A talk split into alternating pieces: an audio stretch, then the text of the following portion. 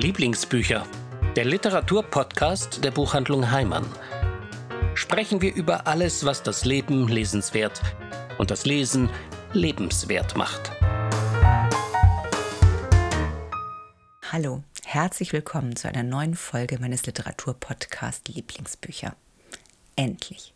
Es ist ja tatsächlich einige Zeit vergangen seit meiner letzten Podcast-Folge. Diesmal entführe ich Sie in ferne Welten. Das Flüstern der Feigenbäume von Elif Shafak ist eine poetisch-literarische Auseinandersetzung mit dem Zypern-Konflikt. In dem Roman Die vier Winde flieht eine Mutter mit ihren Kindern vor der Dürre. Und Daniel Schreiber zeigt uns in seinem Buch Allein eine Welt, die uns manchmal fremder ist als der fernste Kontinent, das eigene Ich. Doch beginnen möchte ich mit einem wirklich unterhaltsamen Krimi, der mich als Hamburgerin allerdings nicht in eine ganz so ferne Welt entführt, nämlich nur ins Grindelviertel.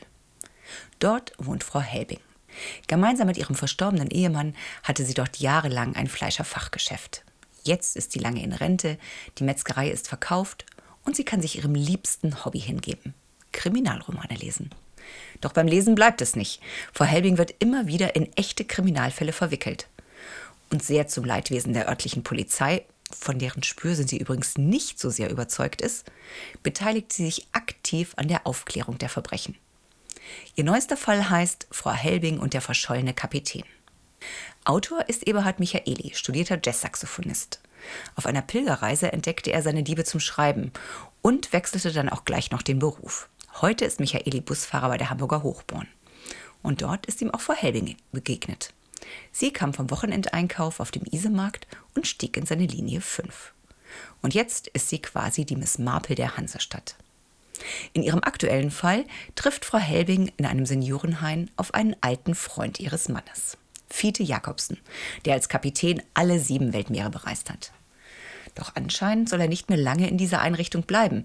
Seine Betreuerin, Frau Fischer, macht da so geheimnisvolle Andeutungen und stürzt kurze Zeit später aus einem Fenster im dritten Stock. Und schon steckt Frau Helbing mitten in einer Mordermittlung.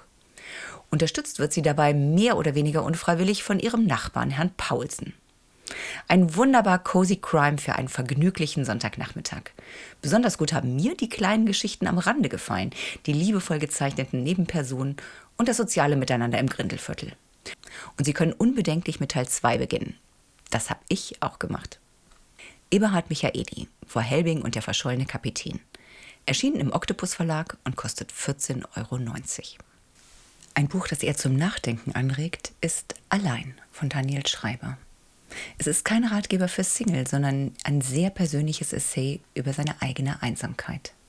Ehrlich und tiefgründig geht er dabei seinen Gefühlen nach.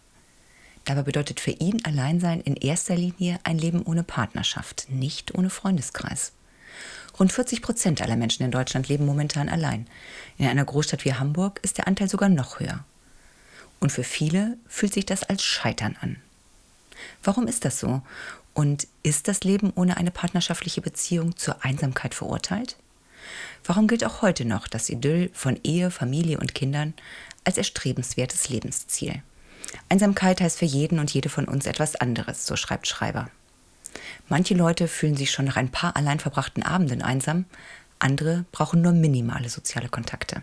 Schreiber reflektiert soziologische und philosophische Konzepte, zitiert psychologische Studien und soziologische Untersuchungen aber es geht ihm immer und vielleicht in erster Linie um seine eigenen Erfahrungen. Mit dem Gefühl des Alleinseins setzt er sich auf seine ganz persönliche Art auseinander. Mit Wandern, Stricken, Gärtnern und Yoga. Diese Passagen haben mir als passionierte Yoga-Anhängerin besonders gut gefallen. Er beschreibt, welche Wirkung die tägliche Yoga-Praxis langfristig auf ihn hatte. Anfangs war das eine unglaubliche Herausforderung, doch er machte weiter und stellte fest, jede Yogastunde sorgte für eine zunächst kaum wahrnehmbare Verbesserung meiner Beziehung zu mir selbst. Die Übungen zwangen mich dazu, meine Beschränkungen zu akzeptieren und schienen mir immer wieder zu verstehen zu geben, dass letztendlich auch unangenehme und anstrengende Zustände vorbeigehen und dass man trotz aller Herausforderungen etwas für sein inneres Gleichgewicht tun kann. Ein sehr ehrliches, sehr persönliches Buch über ein Gefühl, das wir alle kennen, über das aber nicht gerne öffentlich gesprochen wird. Und nicht zuletzt durch die zahlreichen Querverweise, durch die Anlehnungen an die Literatur und die Wissenschaft wird die Lektüre zu einem wirklichen Denkanstoß, zu einer Einladung zum Weiternachdenken oder auch zum Weiterlesen. Daniel Schreiber, allein. Erschienen bei Hansa und kostet 20 Euro. Das nächste Buch müssen Sie unbedingt lesen, wenn Sie poetische Literatur lieben. In Das Flüstern der Feigenbäume erzählt Elif Shafak die Liebesgeschichte der Türkin Defne und des Griechen Kostas im geteilten Zypern der 1970er Jahre. Einerseits. Andererseits erzählt sie von dem Erwachsenwerden deren Tochter Ada in London. Diese kennt ihre Familiengeschichte nicht, hat ihre Tante oder ihre Großeltern noch nie gesehen und erst ihre Tante Meirem, die nach Daphnes Tod Kostas und Ada in London besucht, bringt langsam Licht in das Dunkel des Familiengeheimnisses. Daphne und Kostas durften in ihrer Heimat kein Liebespaar sein. Die Jugendlichen mussten sich heimlich treffen. Als Refugium diente ihnen dabei die Taverne Die Glückliche Feige, die von dem schwulen Pärchen Georgos und Yusuf betrieben wird. Doch dann wird Kostas von seiner Mutter nach London geschickt. Die beiden verlieren sich aus den Augen, bis sie sich Jahre später endlich wieder treffen. Sie heiraten, gehen gemeinsam zurück nach London und gründen eine Familie. Ihre Tochter Ada ahnt nichts von der dramatischen Lebensgeschichte ihrer Eltern. Der Zypern-Konflikt ist für sie nur eine Episode im Geschichtsunterricht. Aber sie spürt das Schweigen um sich herum und möchte diese Mauern durchbrechen. Ich weiß, dass es zwischen Griechen und Türken viel Feindseligkeit und Gewalt gab. Die Briten haben auch mitgemischt. Der Kolonialismus hat eine große Rolle gespielt. Das kann man nicht ignorieren. Aber ich begreife nicht, warum mein Vater so verdruckst mit dem Thema umgeht. Leute meines Alters haben keine Angst, Fragen zu stellen. Die Welt hat sich verändert. Die aus meiner Sicht jedoch wichtigste Hauptperson der Geschichte ist, sehr ungewöhnlich, ein Feigenbaum. Dieser hat der Taverne auf Zypern ihren Namen gegeben und von ihren Ästen hat Kostas einen Zweig mit nach England genommen und dort in ihren Vorgarten gepflanzt. Diese Ficus carica oder auch echte Feige führt durch die Geschichte, erzählt die Hintergründe, ist vorurteilsfreier Zeitzeuge. Lange habe Elif Shafak nicht gewusst, wie sie über Zypern schreiben könnte, ohne dabei in die Falle des Nationalismus zu tappen, so erzählt sie in einem Interview. Die Insel sei schließlich ein Ort, der so viel ethnische Gewalt erlebt habe und es gebe bis heute noch nicht verheilte Wunden, so viel Trauer. Erst als sie die Stimme des Feigenbaumes gefunden hatte, wurde sie mutiger, so sagt die Autorin. Das war die Perspektive, die sie brauchte, um in die Geschichte gehen zu können. Da ist der Feigenbaum die Stimme, die jenseits aller Konfliktparteien steht. Mehr noch, die Feige spricht auch über das Verhältnis der Bäume untereinander, über ihre Kommunikation durch das weit verzweigte Wurzelnetz unter der Erde. Es geht um Heimat und Verwurzelung, um Fragen der Immigration und der Flucht, aber auch um Erinnern und Vergessen, um Nationalismus, Krieg und Entzweiung. Das Buch erzählt von Liebe und Leid, von Spaltung und Gemeinsamkeit und von der Bedeutsamkeit der Natur. Elif Schafak, Das Flüstern der Feigenbäume. Ins Deutsche übersetzt von Michaela Grabinger, erschienen bei Kein und Aber und kostet 25 Euro. Das letzte Buch, das ich Ihnen heute vorstellen möchte, handelt ebenfalls davon, die Heimat zu verlassen. Die Vier Winde von Christian Hanna spielt im Texas der 1930er Jahre. Elsa Martinelli hat nach einer schweren Kindheit endlich ein Zuhause auf der Farm ihres Ehemannes gefunden und in ihren Schwiegereltern eine neue Familie. Doch dann herrscht jahrelange Dürre und macht das Land unfruchtbar, treibt die Menschen an den Rande ihrer Existenz. Elsa muss eine Entscheidung treffen. Soll sie mit ihren Kindern, dem siebenjährigen Anthony und der 13-jährigen Loreda, nach Kalifornien flüchten und dort in der Fremde auf ein besseres Leben hoffen? Oder soll sie bei ihren Schwiegereltern bleiben, die auf keinen Fall ihre Heimat verlassen wollen? Doch dann wird Anthony aufgrund ihrer ständigen Staubstürme so schwer krank, dass seine einzige Rettung ist, das Land zu verlassen. Kalifornien entpuppt sich allerdings in keinster Weise als das verheißene Land, das ihnen neue Zukunftsperspektiven bieten kann. Hier werden sie als Flüchtlinge ausgegrenzt und müssen in provisorischen Zeltcamps leben, unter schlechtesten Bedingungen. Das Geld, das Elsa verdient, reicht nicht zum Leben. Schon bald müssen beide Kinder mitarbeiten, nur allein, damit sie nicht verhungern. Und dabei wünscht sich Elsa nichts sehnlicher, als dass ihre Kinder zur Schule gehen können. Dann lernt sie den Kommunisten Jack Weldon kennen. Dieser setzt alles daran, sie davon zu überzeugen, sie solle sich gegen die Plantagenbesitzer auflehnen und für gerechteren Lohn kämpfen. Mit großem Einfühlungsvermögen schreibt Christine Henner über eine mutige Frau im Amerika der 1930er Jahre. Sie bezeichnet sich selbst als Feministin und in vielen ihren Büchern gibt sie den Frauen eine Stimme. Aber für mich hat das Buch auch durchaus noch in anderer Hinsicht einen sehr aktuellen Bezug. Was bewegt Menschen dazu, ihre Heimat zu verlassen? Wie werden sie willkommen geheißen? Aber auch, welche Konsequenzen hat der Raubbau an der Natur auf unser Leben? Unbedingt lesen. Christine Henner, Die vier Winde. Übersetzt von Gabriele Weber-Jaric, erschienen bei Rütten und Löning und kostet 20 Euro. Und bevor wir jetzt einen Blick auf die Bestsellerliste werfen, kommt hier unser Interview mit einem Büchermenschen. Diesmal durfte ich mit Nele Neuhaus sprechen. Sie war anlässlich des Krimi-Festivals im November in Hamburg. Als wir uns unterhalten haben, war ihr neuester Krimi in ewiger Freundschaft noch gar nicht offiziell erschienen und bei uns hat sie ihn zum ersten Mal in den Händen gehalten.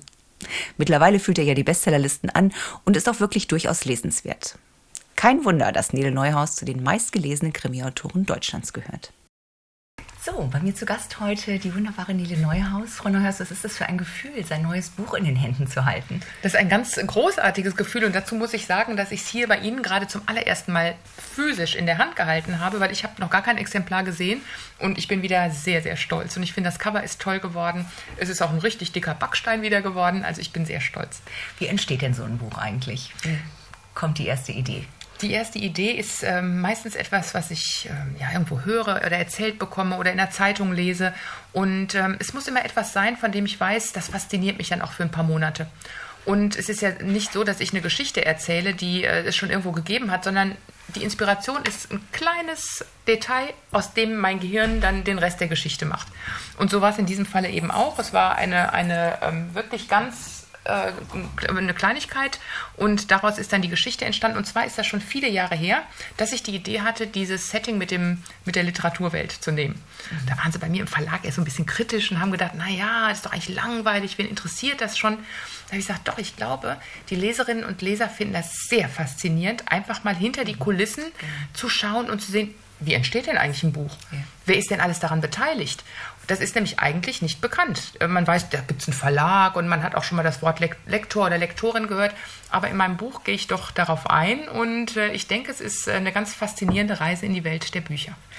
Sie haben ja die Reise in die Welt der Bücher ja auch selber angetreten von Anfang an. Also heute sind Sie Bestseller-Autorin, aber das war ja nicht immer so. Ihren ersten Roman haben Sie ja selbst verlegt. Ja, richtig. Wie war das? das ist, ähm, die Schreiberei war schon immer meine große Leidenschaft und mein Hobby. Schon seitdem ich schreiben konnte, als Kind und Jugendliche, habe ich mit, der, mit dem Füllfederhalter in Schulhefte geschrieben. Später bekam ich eine Schreibmaschine und ähm, das hat mich äh, in all der Zeit nie verlassen, diese, diese Leidenschaft zu schreiben. Und die war mir auch all die Jahre sowas wie Urlaub im Kopf. Und äh, mein großer Traum war natürlich, eines Tages mal ein Buch zu schreiben. Mir fehlte aber immer das Durchhaltevermögen, wirklich eine Geschichte bis ganz zu Ende zu erzählen. Und das gelang mir erst, als ich ungefähr so Mitte 30 war.